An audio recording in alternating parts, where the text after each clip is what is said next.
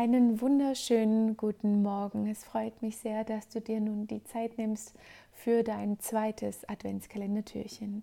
Ich weiß, die erste Folge, das erste Türchen wurde etwas länger und ich wollte mir einfach besonders große Mühe geben, so als Start in diesen neuen Adventskalender. Und ich weiß, dass ja einige von euch schon wirklich länger mit dabei sind, die Adventskalender von den letzten vergangenen Jahren auch immer mit angehört haben. Und entsprechend ist einfach die Erwartungshaltung hoch, glaube ich. Und ich selber habe aber auch genauso eine hohe Erwartungshaltung an mich. Und ich weiß, dass das Thema, den Erwartungen zu entsprechen, viele von euch umtreibt. Und ich will versuchen, die Themen so gut wie eben möglich bei der Wurzel anzupacken. Ich will versuchen, sie so deutlich und so einfach wie möglich rüberzubringen, weil es bringt ja wirklich niemand, wenn ich jetzt hier mit großen Theorien um den heißen Brei irgendwo herumrede, sondern ich möchte, dass es wirklich jeder mit ganz simplen und einfachen Worten versteht. Woher kommen diese Erwartungen? Wann bekommen wir beigebracht, was Erwartungen denn sind? Vielleicht bei einigen schon direkt nach der Geburt. Oh, schon wieder ein Mädchen. Oder oh, noch ein Junge. Vielleicht erkennt ihr euch jetzt selbst. Und dann würde jetzt vielleicht der ein oder andere sagen, naja, aber da ist man doch noch ein Baby.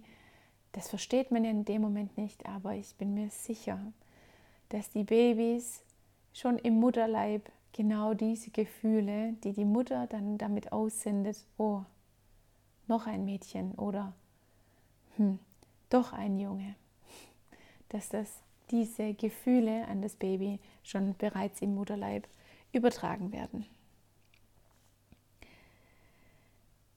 Erwartungen, die nicht erfüllt werden, schon nach dem ersten Atemzug und viele von uns sind damit konfrontiert. Wie viele Erwartungen haben wir bereits als Kleinkinder? Entwickelt es sich denn entsprechend? Ist es zu groß? Ist es zu klein? Zu dick? Zu dünn? Wann fängt es denn endlich an zu sprechen, zu laufen, Fahrrad zu fahren und so weiter? Spätestens in der Schule wird dann die Straße der Erwartungen, nenne ich es jetzt einfach mal, zu einer Autobahn an Maßstäben, an die wir uns doch bitte alle zu halten haben. In der Pubertät wird uns beigebracht, wie wir als Frau zu sein haben, was man von jungen Männern erwartet. Und vielleicht erkennen sich die ein oder anderen in diesen jetzt von mir folgenden Aussagen wieder. Die Mädchen unter uns haben garantiert auch Sätze gehört wie sei brav, sei still, hilf deiner Mutter, sei ordentlich, sei sauber, halte dich bitte zurück oder kümmere dich, kümmere dich um. Und bei den Jungs kennt ihr sicherlich die Worte von früher. Sei nicht wie ein Mädchen, Hör auf zu weinen. Männer weinen nicht. Sei tapfer. Zieh's durch. Hau rein. Und so weiter. Und diese Sätze, die tragen wir in uns, wie in Stein gemeißelt mit uns herum, unser ganzes Leben lang. Und die wenigsten von uns haben das Gegenteil leider beigebracht bekommen. Und das dürfen wir nun, weil wir alle erwachsen sind, nun lernen. Männer, die verschlossen gegenüber ihren Gefühlen sind, sind das, weil sie ja entweder direkt oder indirekt beigebracht bekommen haben, dass es keine gute Idee ist, Gefühle zu zeigen. Und Frauen, die sich extrem um alle kümmern, es allen recht machen wollen, sich selbst zurücknehmen, für die gilt dasselbe. Wir alle haben es für die Anerkennung, die Zugehörigkeit und die Liebe von anderen getan. Uns eben angepasst, um allen Erwartungen zu entsprechen.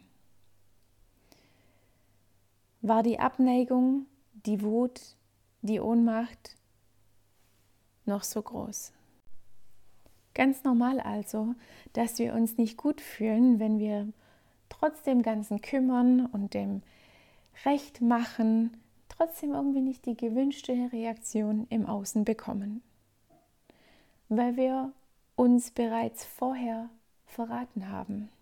Und ich glaube, das muss man sich erstmal so richtig bewusst machen. Wir alle dürfen lernen und erkennen, dass nur wir selbst aus diesem Gefängnis der Erwartungen ja, uns selbst daraus befreien können. Niemand sonst. Indem wir lernen, Nein zu sagen, uns immer als allererstes die Frage stellen, was will ich denn? Was würde mir gut tun? Du wirst sehen, das fällt am Anfang sicherlich nicht leicht, aber es wird immer leichter und leichter. Du erfüllst nun die Erwartung deiner selbst. Du kümmerst dich mehr um dich selbst. Du erkennst dadurch deine Grenzen an. Du nimmst dein kleines siebenjähriges Ich in den Arm und sagst zu ihm oder zu ihr. Und wenn du möchtest, dann darfst du jetzt diese kleine Übung mit mir mitmachen. Schließ gerne die Augen und lege beide Hände zusammen auf deine Brust und sprich mir einfach laut oder wenn du möchtest einfach nur still nach. Du musst gar nichts. Ich passe jetzt besser auf dich auf. Viel zu lange hast du das getan, was andere von dir erwartet haben.